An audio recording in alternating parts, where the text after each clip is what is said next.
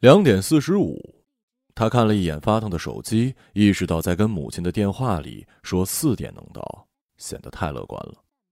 就目前的路况来看，五点都过于乐观。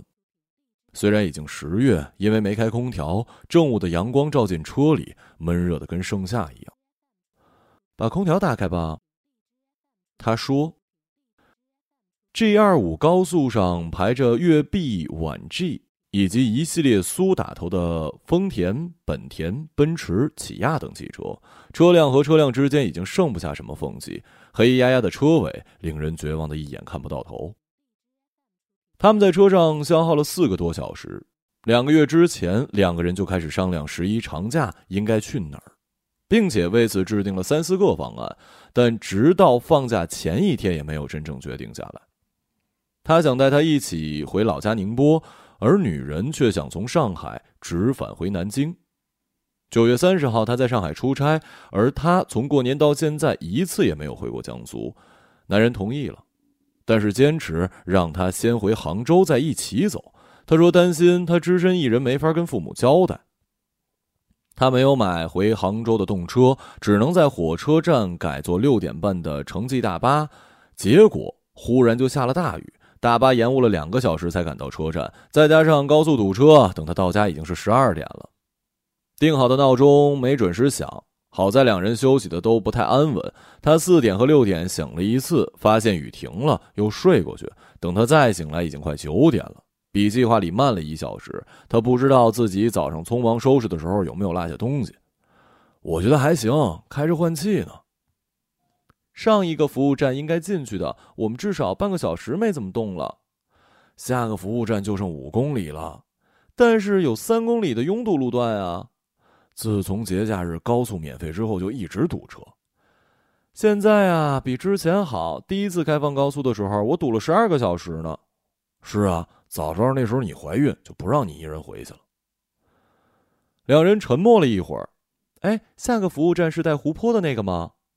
呃，我记得是有一湖泊，靠近官塘水库吧。他把收音机里摇滚乐关小一点。女人开始后悔两个小时之前喝下的那瓶矿泉水。你怎么能咬一口就扔了呀？他回头看见女儿小雨弯腰在食品袋里试图掏出知味观的月饼吃，但是手刚伸进袋子，便被他奶奶挡住。他母亲呢，原先是小学老师，为了照顾孙女儿，提前早退，卖掉了。宁波江北的一套三居室搬到杭州，和他们挤在一套八十多平的屋子里。他年轻时体重只有八十斤，他总是谈论自己年轻时体重。三十岁之后开始发胖，之后就没有再瘦下来。但是呢，面颊紧绷，只有两条法令还算深，看起来比同龄人年轻五六岁。他跟母亲一样，有一张过度紧绷而严肃的脸。还是应该把儿童座椅装上。哎呀，他每次扣上安全带就开始哭，您呐就是太纵容他了。小雨四岁半，穿着一件白色蕾丝的连衣裙，裙子里塞了一件长袖的套头衫和一条有兔子花纹的连袜裤。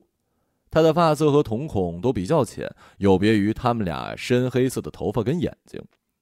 八个月之前，他坐过几次安全座椅，但后来座椅便一直扔在他们的双层床上，一直到现在都没有再启用。小雨会说话之后，只要一坐座椅就会哭一不停，而他几乎在开车的时候不能听到任何小孩的哭。小雨成功的撕开了包装袋，躺在他母亲腿上，曲着腿儿，个子不高，躺下时呢腿恰好放满座椅。他这才发现女儿很早就把鞋脱了，拿着一只酥饼，碎屑不断的掉在座椅上，唱着在英文补习班里学的歌。这是椅子，不是桌子。这是桌子，不是狮子。过了一会儿，他把袜子也脱了。英语补习课一周三次，每个月学费四百六。之前执教的是一个叫做艾米的黑人女老师，上了两堂课之后就不再出现了，换成了一个大学刚毕业的中国男老师，英文名叫做亚当斯。几个家长觉得上当，集体投诉，但是机构没回应，于是大家还是得继续上。小雨唱歌的时候，他便把音乐停了。车厢里的音乐从低沉的德国战车摇滚变成了重复、尖细、单调、模糊的童声。我觉得他现在发音接近一年级水平了，说明补习班有效果。现在孩子的词汇量比我们还大，那些家长太夸张了。哎，他们上什么舞蹈班、跆拳道班、模特班，我们上呃橡皮泥塑班。咱不是说好让他自己选吗？他现在有什么判断能力啊？女人想反驳，但是尿意的回应比愿望要强烈的多。我们还得多久到服务站啊？不好说，前面堵死了，可能有车祸。你觉得二十分钟能到吗？快的话也就几分钟，但现在我没法动。你要实在憋不住，我过会儿开到应急车道，你到下面的树林里解决一下吧。有些人会这么干。他看了一眼高速下的次生林，高速路面上扔着白色的卫生巾跟垃圾。甚至还有婴儿纸尿裤之类的，他可以这么干，但是正午下他的尊严还没有允许他那么做。再忍会儿吧，可能过会儿就到了。男人转过头安抚他，虽然戴着墨镜，可是他还是从他的嘴角和下巴的线条上感受了一种熟悉的温柔。他不禁心存感激，毕竟男人原本可以不用陪他一同回去的。两人从第一次谈及离婚至今已经过去三年，手续一直没办完。女人总是有事情，男人也是。他和朋友说，自己确实一到周五就没有时间，工作太忙。周末的时候呢，民政局又没开门，这个理由没人信。女人在想，也许两个人只是试图再做一点努力。他只能解释说，到了一定的年纪，有些关系呢没办法那么干脆的切断。并且承认，他也没有见过比他们更加古怪的婚姻关系了。那个晚上，女人试图用一种平缓、理解的语调解释自己为什么要离婚，但是不知不觉就开始变成了指责。男人也听出来了，那是他们结婚第二年的事儿，两人蜜月时光只支撑了两年。女人在网上跟一个偶然邂逅的年轻人聊天，他问他做什么样的事情能够让一个情绪低落的男人开心。年轻人说：“穿着他最喜欢的球队球服，以及记得及时闭嘴。”他为此大笑不止啊。男人比女人小两岁，读完硕士之后进入一家证券公司，起先做销售，半年之后转分析师，负责撰写各类的行业研报。一个月之后，女人以出差名义去广州找他，两人夜晚的时候在体育东路上的一家咖啡店见面。男人个子不高，骨架大，看起来比实际身高要矮一点。头发根根竖直，好像是脾气不太好，但是说话声音很轻，语速很好，好像语速跟不上脑子的运转速度。两人隔着黑色的贴皮咖啡桌说话，每三分钟男人就会说一句笑话。女人对于唐僧师徒三人和鸡精的那个笑话印象深刻，此外都忘了。男人每次透过镜片注视她的时候，她都觉得不自在，只能尽量不去看她。酒店开在家乐福对面，是一个叫做维也纳的老牌四星酒店。酒店大堂铺着嵌铜线的大理石地板，粉色墙壁装满了石膏圣母和天使。但他在五楼的房间只有一个侧开的小窗户和一张单人床，棕红色的衣橱金属门把还掉了一只。第二天是周六，他们吃了银记的牛三星汤以及白天鹅宾馆的清远白切鸡。并在天河体育中心一带逛了一圈。傍晚时分，两人一起经过时代广场，音乐喷泉恰好喷出无数水柱，在光线和细碎的水珠交织下，在彩虹一般的斑斓光影中，女人站在喷泉边看了几分钟，等到音乐结束才离开。男人则露出兴味索然的表情。广州始终给女人一种陈旧的戏剧感，也可能只是他香港电视剧看多了吧。五月，男人在床头柜里发现了一张他去广州的机票。晚上九点多，他躺下没有睡熟，好像是预感会发生什么。当男人拿着机票走进卧室，问他究竟是怎么回事的时候，他并没有太吃惊。他语气起先很平静，最后两人都失控，但好在事情没有继续恶化下去。谈话的场面至少比他母亲和他父亲的结尾好一点。他记得母亲去了附一医院，包裹手腕上被咬出来的伤，打了一针狂犬疫苗。大半年之后才同意重新跟父亲说话，为的是他的学费分担问题。他拿起保温杯喝水，水杯是早上新泡的红茶，完全没有冷却下来，依旧很烫。他看男人小心翼翼地喝上一口，从侧面看上去，男人的五官很男性化。他看着他便知，即便让他再选一次，他还是会爱上他。他不可能会遇到更讨自己喜欢、更好的人了。但是，一想起还得跟他相处上六天，他还是会觉得难受，带着愧疚和感激，觉得难受。车子开始移动，他把杯子放下，让他盖上杯盖。虽然车辆移动速度令人难以忍受的缓慢，但毕竟在往前移动。他后背都是汗，身体、衣服跟座椅粘连在一起，安全带一直在摩擦着他的脖子。他想卸掉，但只是调整了一下自己的坐姿。太难受的话，把椅背往后调一下吧。啊，不用。他只是想把空调打开，但他知道说出来也没什么结果。跟他提过的无数意见一样，他决定不说话，闭上眼睛。但他很快发现阳光刺眼，只要他闭上眼睛，眼前出现的不是黑暗，而是一大片透光的暗红。他想过把挡光板放下来遮太阳，但是之前一百六十公里的路程，他们已经为了挡板的事情吵了三次。他坚持挡板会影响他开车的视野。我坐别人的车，他们也没说有这样的问题啊，那是他们。他找了一会儿没找到还能喝的矿泉水，车门边上那瓶是三个月之前浇油留下的，一直没扔。干渴和尿意并存，他决定等上完厕所再说。车内忽然安静下来，他一直被比被此起彼伏的汽车鸣笛声环绕，脑子里像有成千上万只蜜蜂在跳健康舞。一旦安静下来，他本能的意识到出什么事儿了。一回头，发现小雨趁母亲打瞌睡的时候，从纸巾盒里偷偷往外拉扯纸巾，撕成一条一条的，地垫上全是白色的碎纸屑。他们上车前刚把纸盒装满，眼下已经快空了。哎，我在开车，你就不能看好他吗？他对着后视镜说话，看起来是跟母亲发脾气，但他不知道是不是针对自己。我怎么顾得过来呀？难道就该我管呢？你开你的车吧，你。母亲好像没睡着，他们那天吵起来的时候，次卧的门一直关着，他不知道母亲听见了没有。他母亲对此只字不提。过了几天，他加班还没回来，女儿已经睡着，他主动找到他的母亲，两人坐在餐桌边，他倒了两杯茶，踌躇几分钟。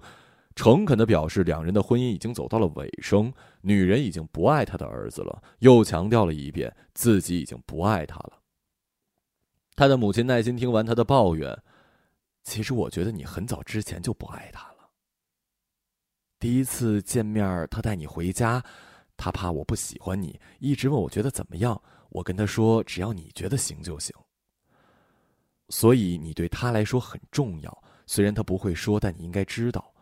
我大可以不用过来帮你们带小孩现在这样，我都不知道是不是因为我过来的原因。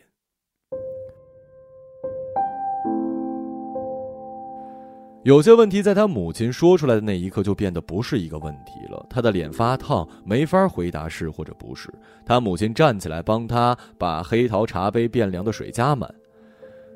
我们总有几次觉得过不下去的时候，他上学的时候我就想过，但是你知道的。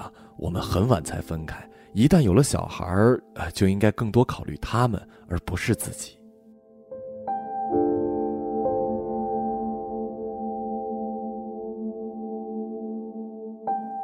他不知车内的温度不断上升是不是自己的错觉。他母亲穿着一件绒面的棕红色长袖连衣裙，脸上看起来一滴汗都没有。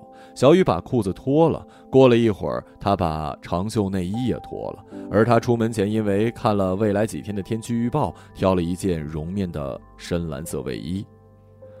开点空调吧，我没觉得很热呀。之后。两人又坚持同居了一年，关系时好时坏。去年开春，他下定决心辞了职，换了一家做社保金融的公司，以避免工作中两人不必要的碰面。上班的地方距离他们俩的房子更远了，单位提供廉价的公寓，他从家里搬走了一些衣服跟洗浴用品，慢慢添置起书橱、画框、咖啡机、宜家的碗和水杯。他原以为自己需要一些时间来适应独居生活，但只用了一个月。在他意识到再也没有人会指责他没有吹完头发，及时把吹风机放回抽屉之后，他以送拖把和毛巾的名义去他的新公寓看过几次，并且帮他收拾了一遍四处散落的衣物，又拖了一次地。好像恋爱时的柔情蜜意又回来了。两个人在公寓接吻、睡觉，像一开始在各个酒店做的事情一样。但是等到周末，他发现只要一回到那个房子里，他们的恋爱就没法进行下去。我们移动了有一公里吗？两公里不到吧？我自己走过去是不是快一点啊？有可能，但是不安全。他看见有两个人在高速路上走，其中一个人头上搭着一块灰白色的湿毛巾，不知是环卫工还是回家的人。车辆还在移动，并没有完全静止，下车确实不安全。可是也没有交警管他们。他把天窗打开，阳光太灼热，汽油和尾气的味道很重，他又重新关上了。你开一下空调吧。他央求着说：“我饿了，你拿块饼给我吧。”他解开安全带，报警器没响。他撑起身子去拖拽地垫上的食品袋但不管怎么努力，他发现自己距离袋子还有一个手掌。妈，你拿个饼给我吧。他妈一直闭着眼，分辨不清到底是睡着了，或者只是假寐着听着电视剧情而已。他又叫了几声，他妈终于听见，拆开饼递给他。他把饼用纸巾托住给他，一些饼的酥皮掉在他的胡渣上，他伸出手替他抹掉。他跟他的父亲一样，一天不刮胡须就会长满下颚。早上没来得及刮，他只能带着隔夜的胡须上路。男人的父亲十多年前已经去世，他只在他钱包的深处看过一张蓝底的两寸证件照。他的父亲比母亲少七岁，以前是他母亲的老师。在他十二岁的时候，他父亲和另外一个学生在一起了。这段婚外情持续了相当时间，也给他母亲带来了根深蒂固的伤害。到了他读高中的时候，两人正式分开。他们很少谈及他以及后来那个女人。他说过一两次，那个女人一直陪他父亲到生命的最后一刻。但离婚之后，他母亲也没有再婚的打算。女人则无不天真的想过，如果他母亲再婚，也许他们的婚姻结局会不大一样。他父母应该知道，他们的关系已经到了不可收拾的地步。女人的父亲强调，如果要回来，必须是一家人。他母亲也许了解到某些变化，几次在电话里欲言又止。不管做什么，都要尽可能多考虑一下小雨啊。好像当时惨烈的场景，他都失忆了一样。女人的父母是在一九九八年分开的，分开之前，她母亲总会莫名其妙的消失一段时间，但离婚之后又变得无处不在。他觉得他自己接受了母亲长期缺席，他母亲换了几次预备结婚对象，最后嫁给了一个年长到能够容忍他脾气的人。但他父亲相了一次亲，很快就结婚了，对方是一家纺织厂的销售员，他们两人再没有吵过架。这使得他经常会产生一种想法：离婚是终结无休止争吵和分歧的方式。但是没离婚之前，每个人都会劝告他多做努力，仿佛努力是足以弥补一切的万能胶布。他差一点也这么想了。两人在首次谈论分手的那天晚上，男人跟自己一个朋友打了两个小时的电话。起先他是拒绝和女人说任何一句话的。过了一个月，男人不再提广州，搬回主卧室睡觉，偶尔主动邀请他去电影院看电影。结婚纪念日当天，两人去最开始约会的浙大玉泉校区走了一圈，跟四年前的夜晚一样。操场上的年轻人三三两两在跑步，有的看起来时速至少有九公里，有的则比散步快不了多少。他们不想走路，坐在黑暗的观众席上聊天白色的路灯只能照亮小范围的光明，两人的脸都被光照成了青灰色，头发也发白了，好像已经完全过完了一生。那家粥店还在吗？我上次经过的时候还开着呢。好多店都关门了，他怎么还在呢？因为便宜吧。两人最开始是报社的同事，因为某些规定没法公开关系，只能假装加班到十一点再一起下班。他们不拉手的习惯就是那时候开始的，避免被多嘴的同事看见。他们得一起沉默着在大院门口的体育场路上走五分钟，拐进一条漆黑的公园小路，才会胆战心惊的拉手拥抱，之后再沉默的走进被法屋挡住的路灯底下。男人送她去租在黄金院的老房子，再站在楼下跟她告别。因为薪水有限，所以通常两人只在粥店要两份白粥和一份鲜肉锅贴作为约会的晚餐。但是女人每次想起，都觉得不会有比那段时间更愉快的时光了。直到第二年，女人提出结婚，男人说应该先买房子，但两人的积蓄不够，女人去跟父母借了一笔钱。男人犹豫之后接受了这笔借款，承诺以后会还的。女人不知道自己为什么二十四岁的时候会觉得自己已经太老，老到需要结婚，如今到了三十，却还存留着年轻的余温，想要一个人生活。他们过了一段亲密无瑕的温存时光，但怀孕之后一切都变了。两人缺乏经验，开始被整夜的啼哭婴儿折磨得精疲力竭，彼此抱怨不停。男人的版面时有时无，每个月到手的薪水有限，两人的积蓄见底儿，女人没法再开口向父母要钱。还贷款成了问题，女人开始接一些外活，每天到家很晚，男人每晚在客厅沙发上睡觉，不再回主卧。男人的母亲过来帮忙之后，抱怨停止了，但是两人也不再聊天儿。女人对于一切都深感失望，她想自己只是刚刚准备好两个人的生活，还没有准备迎接三个人甚至四个人。与恶化的婚姻关系相比，他们的经济却在渐渐转好。男人跳槽到一家新成立的互联网金融公司，收入比之前高了两倍，房贷不再困扰他们，汽车也从原先的二手大众换成了一款油电混合的雷克萨斯，理由是环保。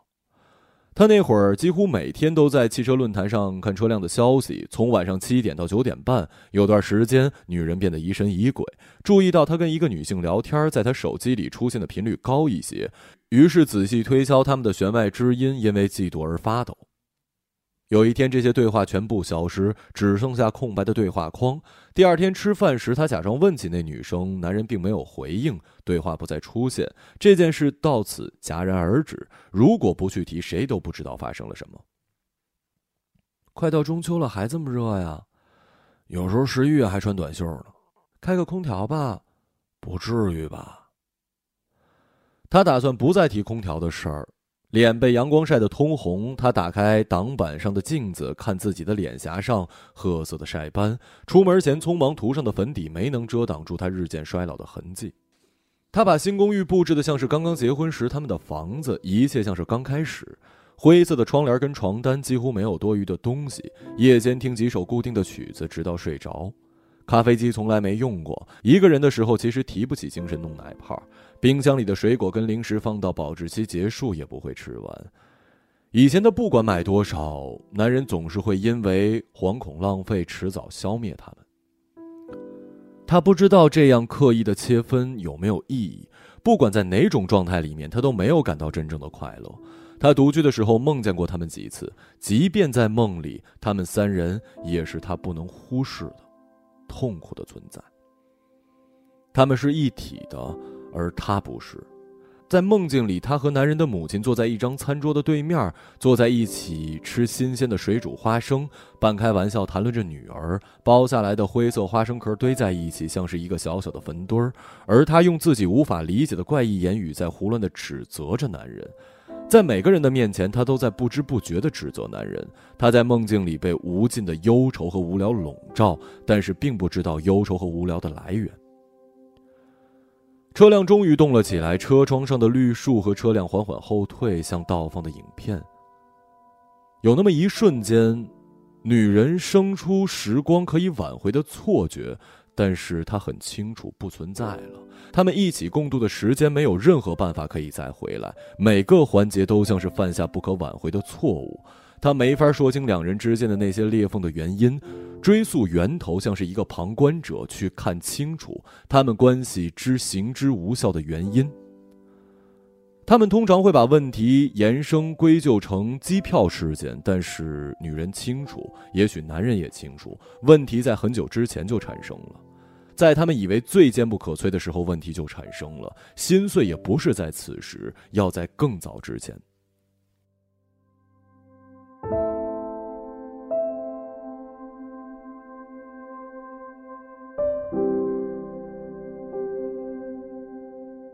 把婚姻搞砸是两个人遗传来的天赋，还是说他们仅仅只是差了一些运气罢了呢？他们从来没有讨论过这问题，他们不去谈论对错，避免争论，假装一切会好起来。他们以为可以像那些幸运的夫妻一样，一次次摔进不同的陷阱再爬起来，却忘记了过程远比他们想象的要复杂的多。他们在进服务站的进站口排队十来分钟，有那么一会儿，他觉得自己可能会永远等待下去，等待会是一件永远没有结果的事儿。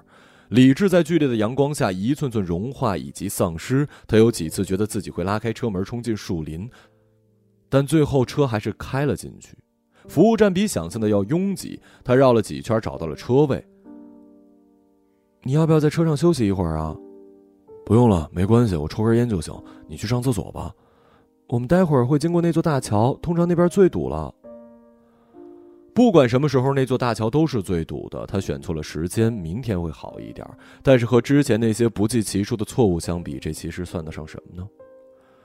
男人呼出一口气，摘下墨镜，下了车。小雨爬到座位前面，开始按车喇叭。女人没阻拦，但是小雨按了一下又一下。汽车鸣笛声太响，他面红耳赤的觉得所有车辆都在往这边看。别按了，别按了，叫你别按了，你听见没有啊？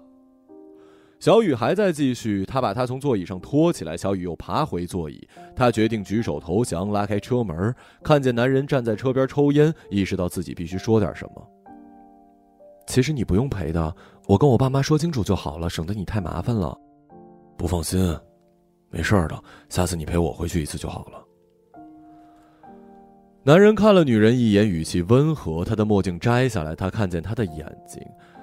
他们后来经常会用这样的语气说话，不愿意花费力气在争执上，而女人则无不愧疚的想自己，并也许不会再跟他一起回去了。男人的计划也许永远不会实现，也不会得到他的回应。自己真是自私的要命。这个假期结束之后，无论如何，他们都得选一个时间把手续给办了。女人上完洗手间出来，在小超市门口逛了一圈，犹豫一下，还是买了一瓶矿泉水。走出来的时候，她发现记忆里的湖泊就在出口左手边五十米的位置。她忍不住走过去，小雨和她也在那边。不知什么时候买了一只廉价的肥皂机，站在岸边不断的挥舞塑料棒。起先，小雨只能甩出肥皂水。男人抓住她的手，示范了一次，一个又一个椭圆形的肥皂泡相继出现在阳光下，闪烁着，旋转着，璀璨夺目。过了一会儿，一个个破裂，变成无数彩色悬浮的小水珠，掉落在湖边的草地上。有那么一段时间，他想起他们结婚时刻不断爆炸的蓝色氢气球。他们结婚是在千湖岛的一个半岛上。半岛斜着延伸至一个幽蓝的湖泊。他们原本计划仪式结束之后放孔明灯，结果酒店说不能使用孔明灯，因为周围都是山林，所以临时改成了放飞蓝色气球。打开香槟之后，切翻糖蛋糕的时候，干佩斯花朵以及翻糖小人全都倒在了深蓝色的蛋糕上，柔软的蛋糕胚和翻糖纠缠在一起，很难切断。男人开始用手去撕蛋糕、翻糖，乱七八糟的。男人解释说自己第一次结婚没经验，下次想必会好一点。宾客全都笑了起来。六点半仪式结束，大家把原先系在栏杆上的蓝色气球绳子解开，氢气球一个一个飞上天空。因为买来的气球很薄，在空中的时候一些便已经爆炸。天色暗下来，没人注意到气球究竟飘到了哪。过了一会儿，他的母亲从洗手间出来。他记得他们结婚的第二年、第三年来过这儿，看过湖水，拍过照片秋季的风吹过湖面，湖面微微皱起，空气里是咸腥潮湿的味道。只有这些时光是属于他们的，但眼下也许是最后一次了。他记得有一次梦境里，他们两个人在翻过一道又一道山路之后，遇见了一个神秘的湖泊，碧绿苍翠的山倒映在湖泊上。湖面上笼罩着一层雾气，大量的柏树生长在水中。这个湖泊的出现非常突兀，甚至连湖中的树木也是。在他为数不多自以为永恒的时刻里，这一定是最美的之一了。但他们站在湖边，看着湖水，沉默良久，谁都没有开口说一句。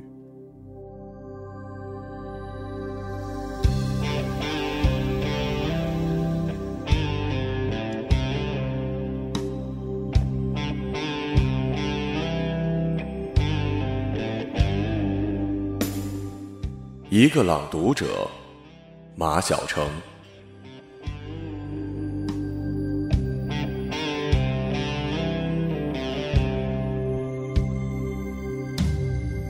耳畔轻抚你的呼吸。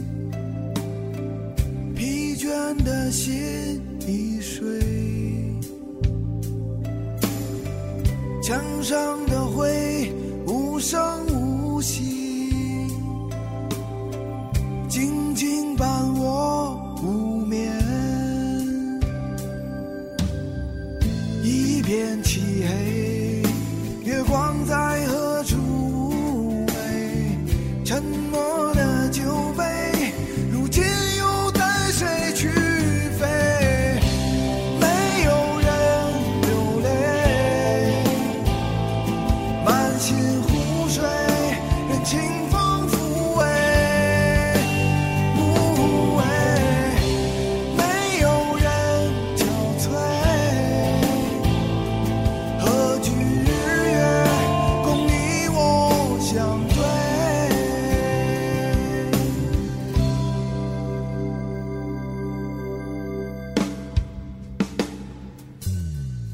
树叶一黄，飘然而舞，岁月随手一挥，如何承受此情如灰？只一场梦，酣睡。